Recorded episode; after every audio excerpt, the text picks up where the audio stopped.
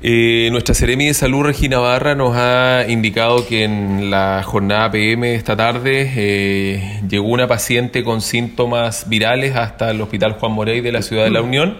Esta paciente de 22 años de sexo femenino provenía desde Brasil. Recordemos que Brasil tiene 25 casos reportados positivos de coronavirus a la fecha. Por lo tanto, atendiendo la sintomatología eh, y de acuerdo a lo que establece el protocolo en nuestro país, eh, el médico de turno decidió establecer este caso como sospechoso y a eso de las 20 pm de esta jornada derivar la paciente al Hospital Base de Valdivia para proceder al aislamiento y a la detección de muestras a través del test rápido y después la confirmación a través del Instituto de Salud Pública.